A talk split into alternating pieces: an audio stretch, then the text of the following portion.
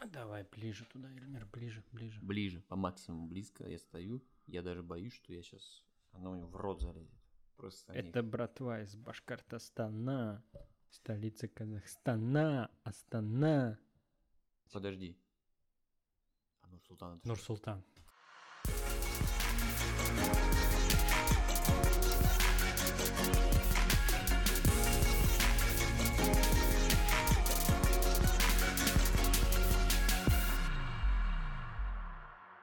Все, поехали. Начинаем? Начинаем. Отлично. Всем привет! Мы начинаем наш очередной подкаст «Бельгия из личного опыта». Меня зовут Эльмир. Привет, я Вячеслав. Мы вещаем с вами из полукарантинной Бельгии. Кстати, да, полукарантина. И мы сегодня пишем в доме Вячеслава. Классно. Спасибо, Вячеслав, что приютил нас сегодня здесь. Как нас, одного меня. Себя тоже. Вот. Давай начнем с нашей постоянной рубрики «Новости Бельгии». Будет что-нибудь не про корону? Будет, но начнем мы с короны, потому что еще, может быть, не все знают, что в пятницу было заседание, как это называется? Совет О, безопасности. Совет безопасности, да. И они, соответственно, решили, что мы в Бельгии уходим в light, легкую версию локдауна. Почему легкую? Потому что есть некоторая э, разница с тем, что было в весной. Ну, давай так по порядку. То есть локдаун заключается в том, что закрыли все магазины, прежде всего, не non-essential, как сказать, non- Не первой необходимости. да, не- товаров не первой необходимости. То есть закрыты магазины одежды, а вот продуктовые, естественно, открыты, аптеки открыты. Ну, я потом перечислю, может быть, что еще осталось. То есть, во-первых, кас- кас- касалось магазинов. Во-вторых, э, рестораны были закрыты ранее, то есть они продолжают быть закрытыми. В ресторанах ты еще можешь заказать э, еду на вынос. А ну, слушай, ну а зато магазины можно заказать в онлайн-магазине. Это да. Тут такое самое, наверное, серьезное, что ввели это, продлили каникулы в школах до 15 ноября. Сначала они их продлили до 11 11 ноября, потому что 11 ноября э, в Бельгии праздник, Да. Э, день окончания Первой мировой войны, или же по-бельгийски день без оружия. Вот это он, он выпадал на среду, получается, и понедельник и вторник они как бы захватили. Но в связи с такой вот не очень благоприятной ситуацией они решили, а давайте мы их еще дальше продлим. Да. На самом деле для бельгийцев, на мой взгляд, это такая важная мера, потому что так как каникулы были запланированы изначально на неделю, все брали от- отпуска на неделю, продлили еще на неделю отпу- э, каникулы, а отпуск же никто не продлил. Поэтому я думаю, что многие заботились, а что же делать с детьми. Тем более, что не рекомендуется отправлять детей к бабушкам и дедушкам. Я знаю, что в Левине организуется бесплатный э, детский лагерь на каникулы. Не знаю, как в, в Антверпене. Не слышал ее. Точно не знаю, но лагерь, лагеря точно организовываются, потому что вот сегодня мы гуляли в парке, и там дети, лагерь был. Но это стандартные. Это, вот, Ага. м, э, это как раз-таки организуется тот лагерь э, на то время, когда родители не, уже не смогут спланировать свой отпуск. Э, Ведь в итоге на неделю еще продлили каникулы, и для многих бельгийцев это является таким серьезным вопросом, что же делать с детьми. Что еще? Кстати, если говорить про образование, то высшее образование, то есть все университеты переходят на онлайн образование, и Мгм. это прям до, до Нового года. Кроме первокурсников. И мотивация была такая, что первокурсники – это их новый этап в жизни, и если они сразу начнут этот новый этап с жизни с онлайн-образования, они не смогут дальше понять, как это учиться в университете. Им нужно почувствовать аудиторию, им нужно почувствовать э, все эти домашние задания, практики, весь университет. Нужно погрузиться в эту атмосферу. Что еще? Очень настоятельно рекомендовано всем работать из дома. Потом очень важный момент касательно походов в гости. То есть сейчас в гости ходить практически нельзя, можно идти, можно принимать в гости одного человека. Ну, одного человека, близкого человека, с которым ты можешь здороваться за руку, обниматься. Мы с тобой поздоровались за, за руку, то есть я все, уже всё. я, я уже вычеркнут на месяц всех. Кроме меня, короче. да. да. Комендантский час. А, Во Фландрии с 10 до 5. А нет, с 12 до 5. В Валоне с 10 до 5. Даже так. Угу. В Валоне немножко по-другому, по- пожестче. На улице нельзя собираться больше четырем вместе. Ну, так же, как и дома, то есть гости не все ограничены, ты можешь принимать гостей, но до четырех человек, например, приехали родственники твои, ты можешь их запустить домой, но ты уже не можешь с ними обниматься, целоваться, соблюдать дистанцию, в масках, все дела. Но желательно тоже это все, все мероприятия проводить на улице. И так-то, в принципе, все. На улице ходить можно, гулять можно. Гулять можно, да. Касательно масок, я, кстати, так и не понял. Ну, Пока ничего такого нету. Хотя вот я, например, в субботу гулял, хотя я гулял по мэйру, поэтому мне попросили надеть маску. Подошел полицейский, полицейский сказал, наденьте, пожалуйста, маску. Хотя Даже... О, Одел. Крисмас-маркеты отменили, рождественские рынки. на рождественские рынки отменили.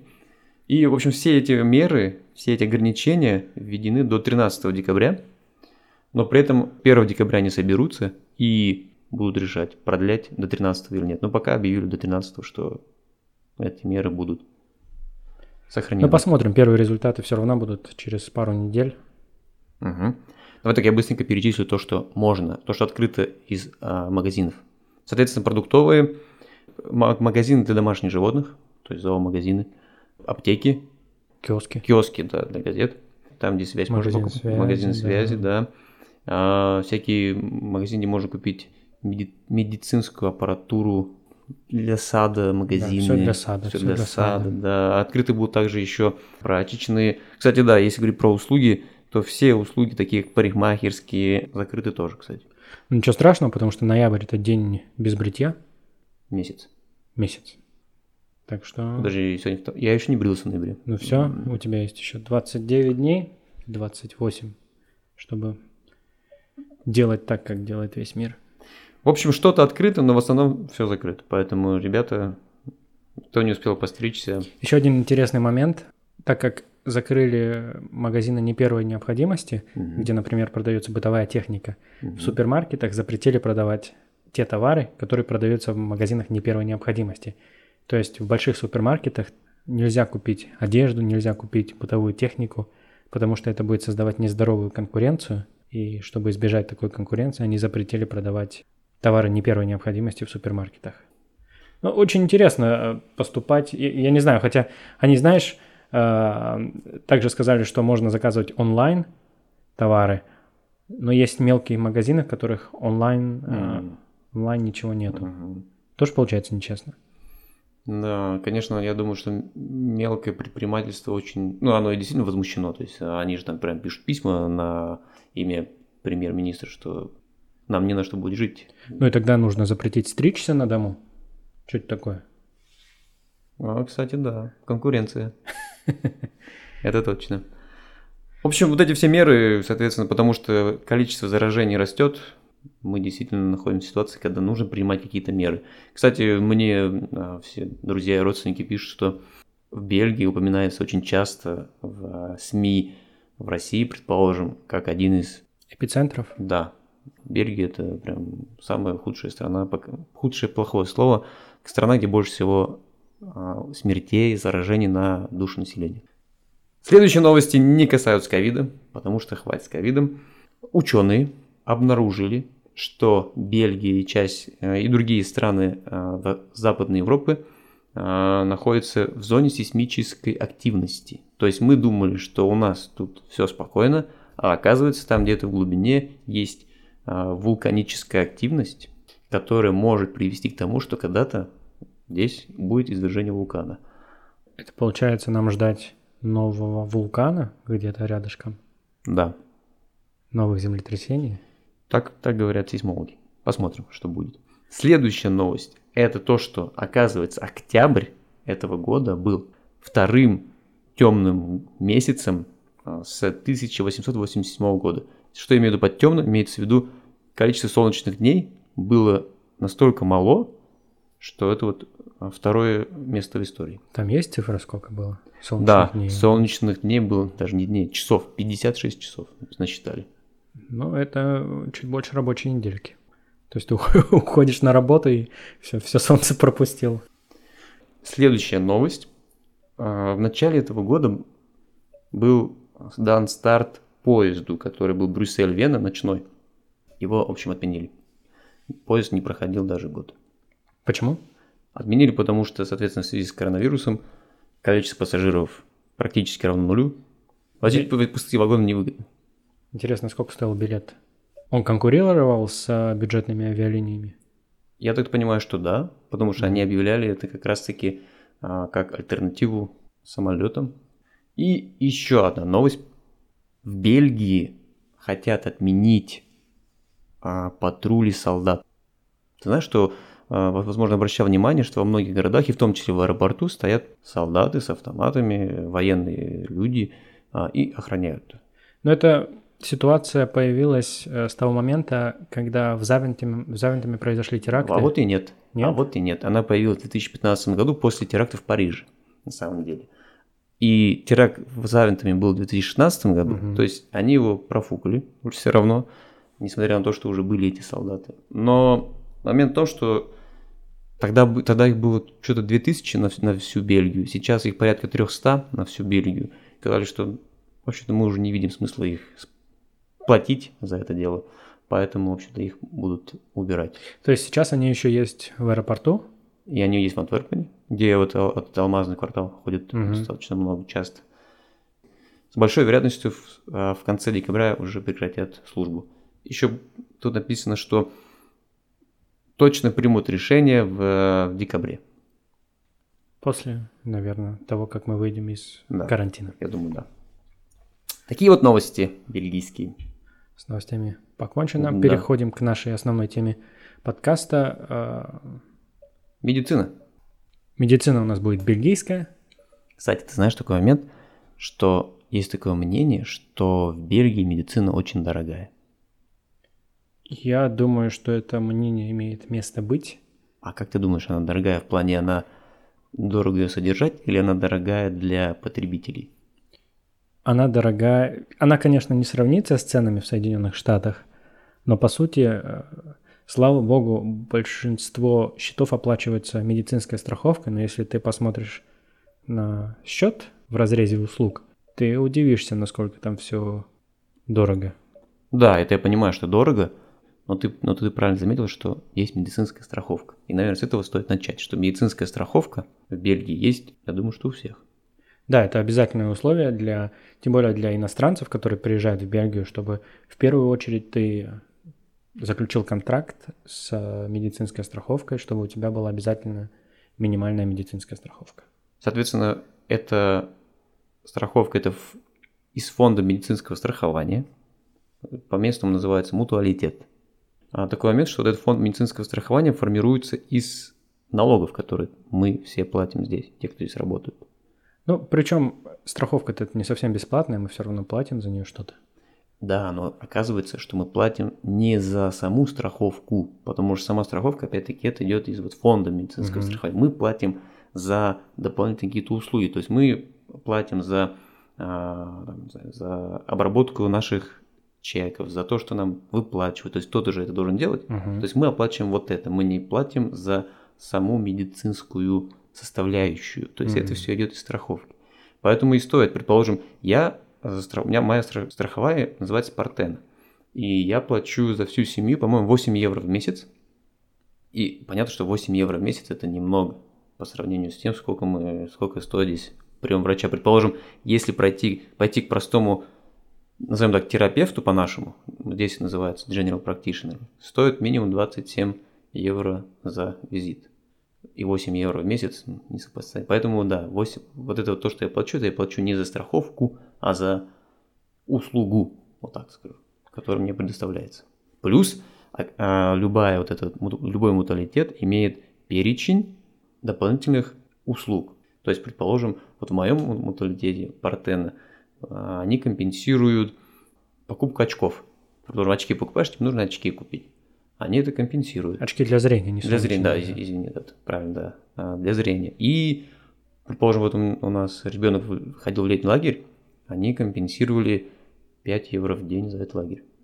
Ну, почему они вводят такие э, фишки компенсации? Потому что цены на страховки, они, в принципе, одинаковые во всех страховках. Их очень много здесь. Здесь не, не одна компания, которая этим занимается. И чтобы привлечь клиентов, они всякие разные э, навороты предлагают, так как, э, такие как за летний лагерь или возврат денег за покупку очков. Еще раз э, подчеркну, что в принципе страховка здесь выплачивается из фонда медицинского страхования, из, то есть из налогов, которые ты платишь как работник. Но чтобы получать эти, вот эти вот страховку, ты должен заключить договор с какой-то вот, назовем так, страховой компанией. Их в Бельгии достаточно много, и любой человек может выбрать любой на, на свой вкус. Наверное, скорее всего, зависит это от э, тех дополнительных функций и э, ништяков, которые они предлагают, так как цены вроде бы не сильно варьируются в год, Да. 8-7 евро. Поэтому, обязательно. но не забудьте, что нужно это оформить. Если вы приехали сюда и работаете, то это обязательная процедура, которую необходимо сделать. Заключить договор с страховой, медицинской страховой компанией. А как у вас в России со страховками? Есть тоже вот такой же вот, мы называем его тоже фонд медицинского, медицинского страхования. Плюс есть дополнительная страховка, которую ты можешь купить, эм, которая покрывает больше и компенсирует больше. Ну а по сути, если ты не хочешь, ты не покупаешь страховку, это не обязательная страховка. Да. То есть ты можешь Вторая, пойти... давай так. Первая, она то, что об- обязательно мы называем ее ОМС, есть дополнительно ДМС. Вот ОМС это есть у всех, ДМС это есть у всех, кто хочет купить. Мы, наверное, сейчас перейдем из личного опыта России, да? Да, давай так. Что, что творится здесь? Начнем, наверное, с того, как, как пойти к врачу.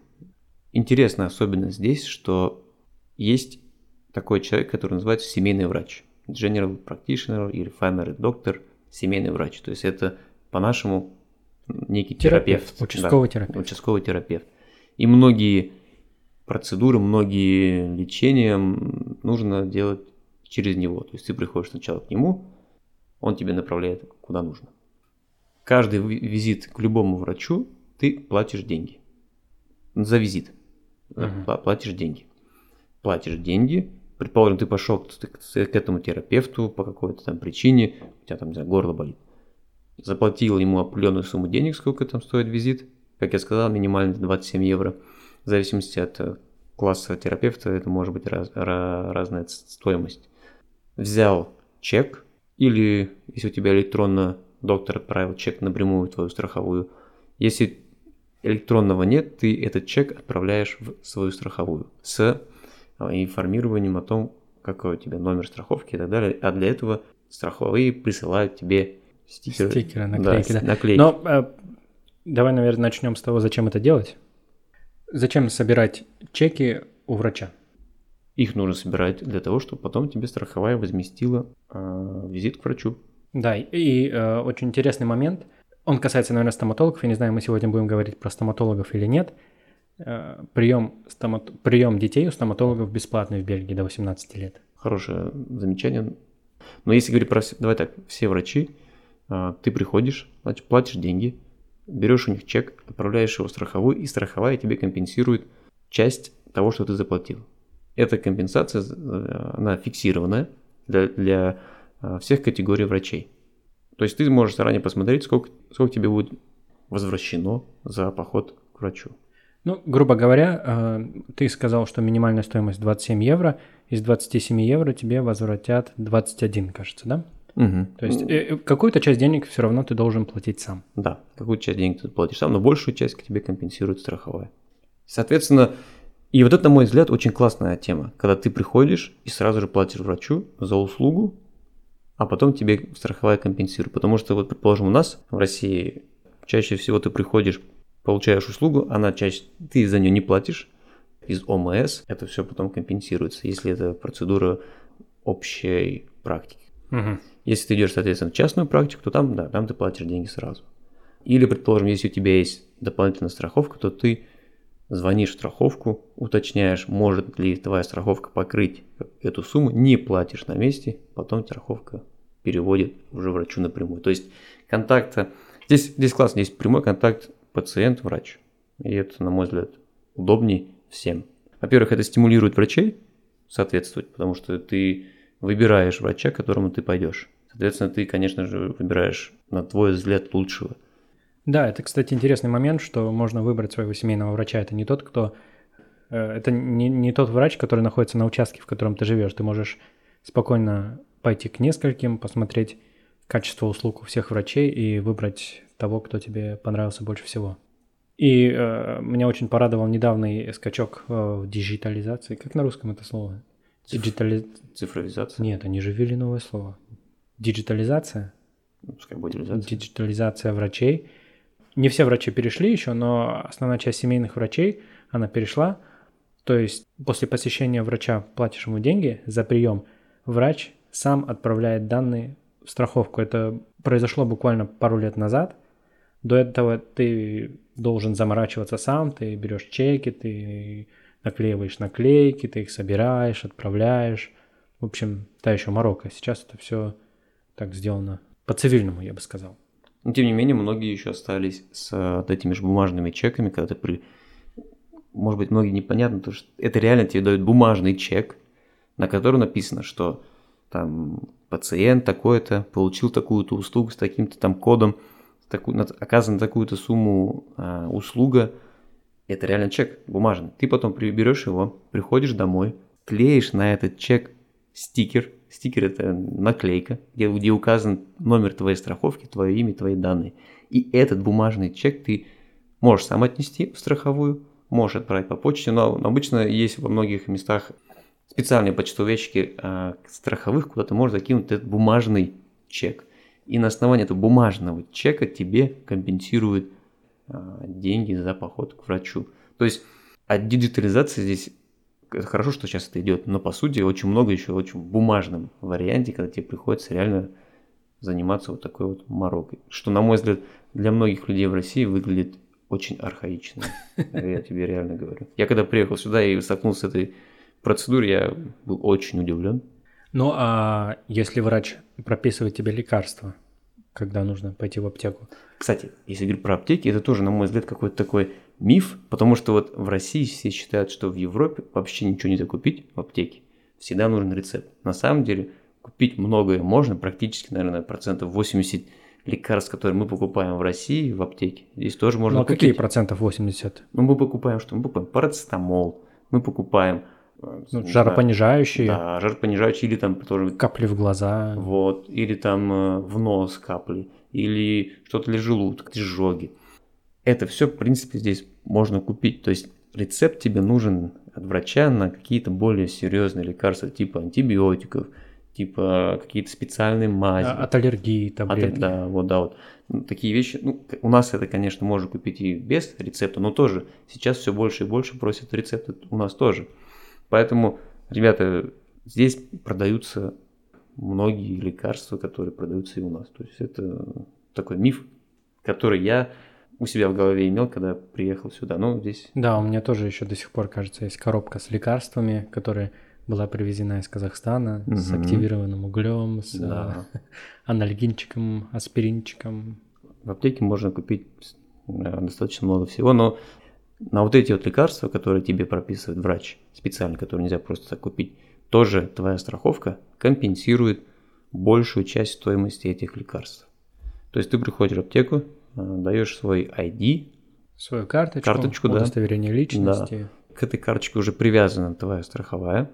Соответственно, продавец аптеки берет твою карточку, берет рецепт, проводит карточку в системе, и уже сразу же ты платишь сумму процентов, наверное, 70 меньше, чем цена лекарства. Опять-таки, это только на те лекарства, которые, для которых нужны рецепты.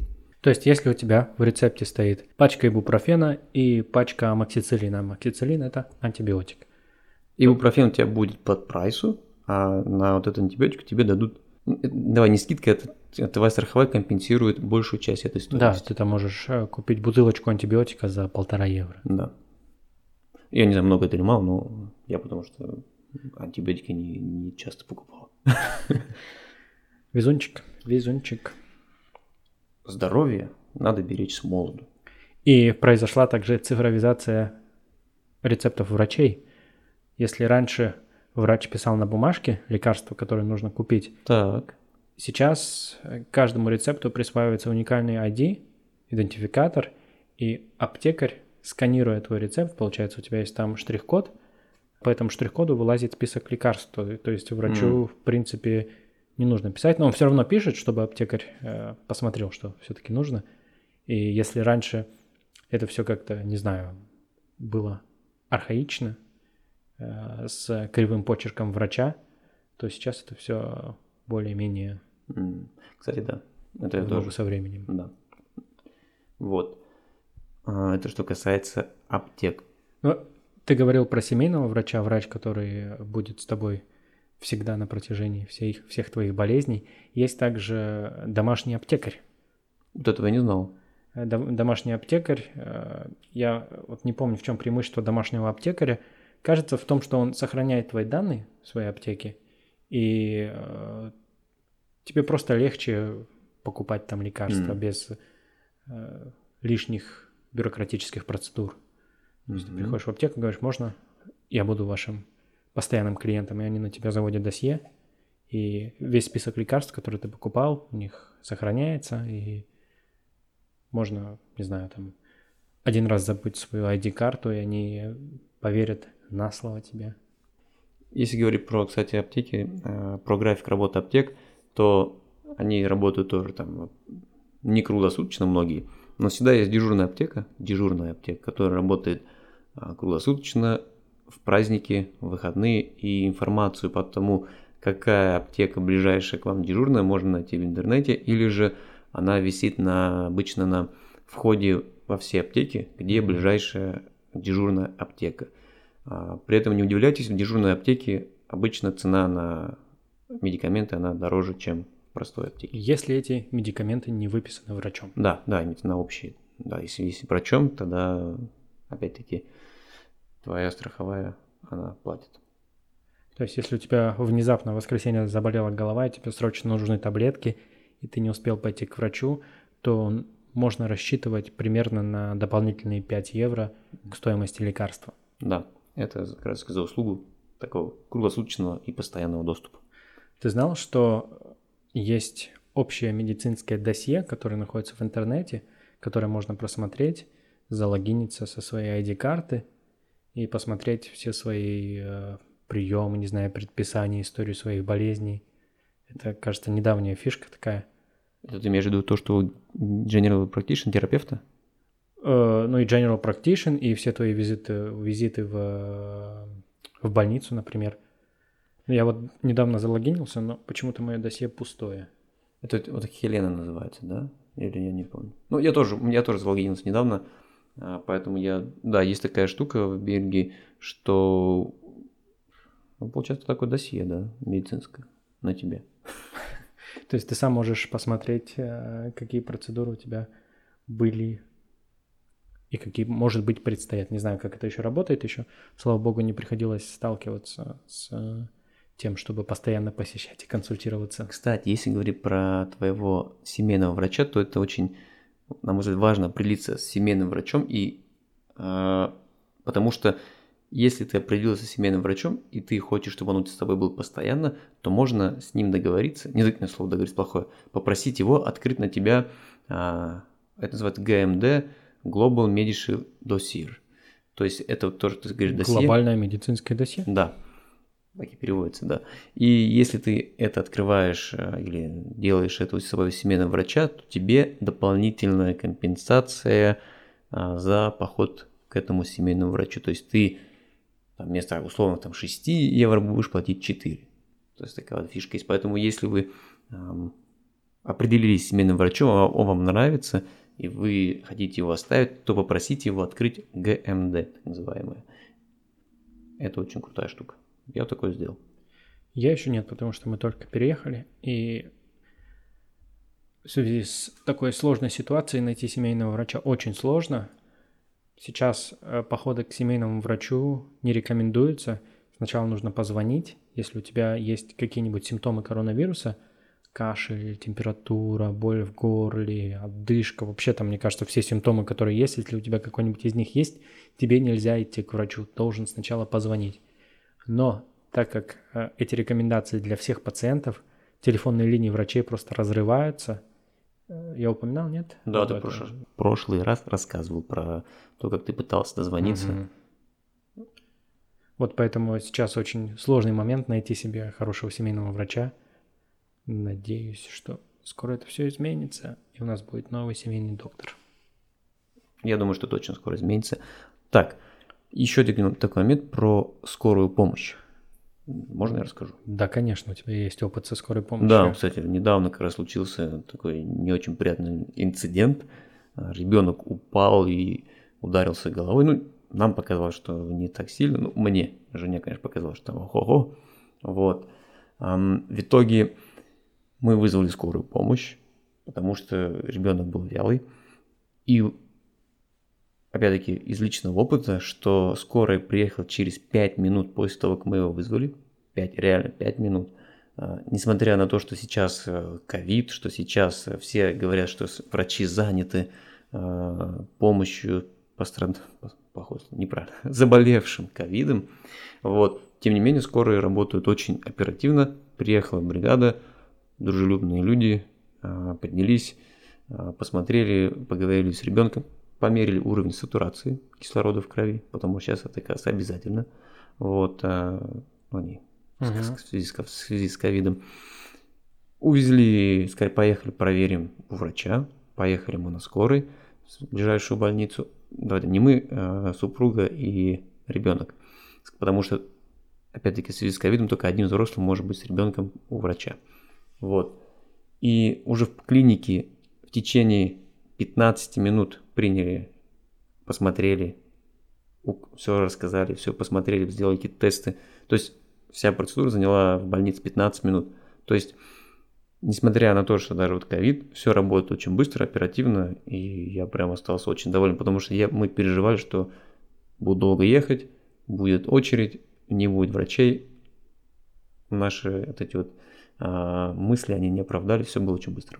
Но тем не менее, скорая в Бельгии предназначена для жизни, для ситуаций, которые угрожают жизни в большинстве своем. А, я помню, ты мне рассказывал свой первый случай, когда ты здесь вызвал скорую, когда у ребенка была температура. Да.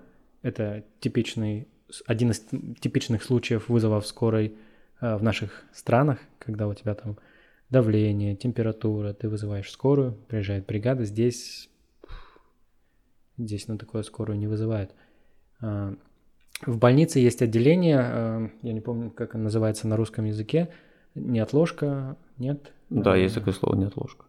Вот, когда ты приезжаешь туда, когда ты уже не попадаешь к семейному врачу, когда у тебя там перелом, когда у тебя, не знаю, ты там порезался сильно, тебе срочно нужно в больницу. Ты, если ты можешь доехать своим ходом, то скорую вызывать не рекомендуется, потому что скорые, они предназначены именно для тех случаев, когда человек находится в э, ситуации, угрожающей его жизни. А если ты можешь доехать до больницы и, в принципе, твоей жизни ничего не угрожает, э, нужно делать именно так. Это как правильно делать. Mm-hmm. Но, опять-таки, если ты поехал в больницу сам, то процедура твоего приема будет больше, дольше, если по сравнению с тем, если ты вызовешь скорую. Такой вот, поэтому, ребята, такой личный совет, если вы чувствуете себя плохо, лучше вызовите скорую. Так будет намного быстрее. Конечно, это неправильно, но такой вот опять-таки из личного опыта. Ну ладно. Ну ладно, спорить здесь я не собираюсь, потому что у меня немножко другое мнение по этому поводу. Если ты можешь идти, иди в больницу. А лучше быть здоровым и стараться избегать всех этих случаев и не ходить в больницу вообще. Правильно? О больницах давай, коль уж мы начали говорить о больницах. Больницы здесь есть на базе университетов, есть обычные больницы. Если ты попадаешь в больницу, у тебя есть э, выбор палат. Либо ты лежишь там на общих условиях э, в двух-трехместных палатах, может быть даже в четырехместной, либо ты берешь одноместную палату, которая на порядок дороже обычных палат. Размером она не отличается от обычных палат, но вместо трех коек там будет, будет одна койка. Почему люди берут э, одноместную палату? Потому что э, в большинстве случаев работодатель предоставляет медицинскую страховку, которая оплачивает одноместную палату. В нашем случае, по-моему, такие есть, да? Мы... Да, у нас есть такая страховка. Мы можем немножко пошиковать. Подожди, у меня вот не было опыта, а, так сказать, нахождение в больнице. То есть я походил к врачу, Мгм. осмотры или там еще что-то, но вот чтобы меня положили, я лежал, у меня такого опыта здесь нет. А у тебя был такой опыт? У меня жена рожала, поэтому О, она а три дня там провела. Мы брали на тот момент общую палату, потому что у нас не было страховки от работодателя. В общей палате было три человека, можно было лежать трем человекам, но тогда было два, одна койка была свободная, э, там все отделялось ширмой, то есть ты не видишь другого человека. Посещение, ну, я сейчас буду говорить, наверное, все-таки про роды, про... Мгм. всё- Это, по-моему, интересный опыт. да, здесь э, родильное отделение это не тюрьма. Туда могут все приходить, начиная с, не знаю, чуть ли не с первого часа. То есть ты под окнами не кричал «Кто там?» Нет, я не кричал, я был там. Ну, э, в общем, да, здесь э, разница как раз-таки в больницах, в сервисе, э, она большая, по моему мнению. То есть тут нет казарменной системы, когда у тебя четыре койки вдоль стен, э, кровати пружинистые такие. Здесь все отделено, у каждого пациента свой доступ к туалету и ванной. Вот, в принципе, так, такая вот ситуация была с больницей. А скажи, вот если говорить про сами роды, то есть ты тоже присутствовал на родах, а вот чтобы поприсутствовать на родах, ты сдавал какие-то там тесты, анализы? Я даже не надевал форму никакую. Мы просто приехали, зашли в отделение. Все, я там сидел. То есть прям вот, вот так вот в одежде? Вот так вот я там и сидел, да. Вот это да. Потому что э, я был, когда у нас были роды в России, я был тоже, присутствовал на родах, но это было, мне нужно было сдать флюорографию предварительно, какой-то анализ, а, надеться там в халат, там в перчатки, в чепчик, в э, бахилы. И я был даже одет покруче, чем врачи там. Вот. Ну, покруче в плане того, что а, больше на мне было, по-моему, спецодежды. А а здесь такого нет, значит. Тебе предстоит, я думаю, в скором будущем Да, снова испытать это Мгм. Здесь. здесь. И тогда уже ты из личного опыта поделишься. У меня это было давно, поэтому я не очень сильно помню, как это было. А ты со свежими мыслями через несколько месяцев нам тут расскажешь. О, да, можно посвятить даже отдельную передачу. Я думаю, с бутылок шампанского. Можно бутылки шампанского. У нас тут, кстати, э, планируется небольшое, небольшое мероприятие с Эльмиром, когда у нас будет тысячу прослушиваний. Мы планируем открыть такой хорошенький виски, я думаю, или просто виски, неважно. Так что давайте побыстрее, ребята, сделаем тысячу, и мы это дело отпразднуем. А на сегодня, наверное, у нас все. На сегодня все. Мы э, запустим этот подкаст в группы разные, фейсбучные, наверное. Кстати, да. такой вопрос к тебе. А, вот в группе Фейсбука а, бери, как называть, друзья? встреча друзей. Встреча друзей. Да. Ты как-то прокомментировал или даже помог кому-то, я так обратил внимание, с вопросом касательно, по-моему, виз, да? Или... Да, было дело. Ну, там спрашивали про карточку Д, да. А, да, ты объяснил, что чем отличается карточка Б от карточки Д. Но мы эту тему тоже уже обсуждали. Можно было просто ссылку дать, сказал. Слушайте час, да, да, да. пока найдете этот моментик, да. Спасибо. Сегодня на сегодня все. Надеюсь, что больше плохих новостей касательно ковида мы не увидим. С учетом локдауна, надеюсь, количество заражений будет только уменьшаться. И под конец мы, может, уже прекратим болеть наконец-то. Ну, это, это слишком уже оптимистично. А так, всем спасибо. Спасибо за лайки, спасибо за комменты в различных подкаст-платформах. Всем пока. До свидания.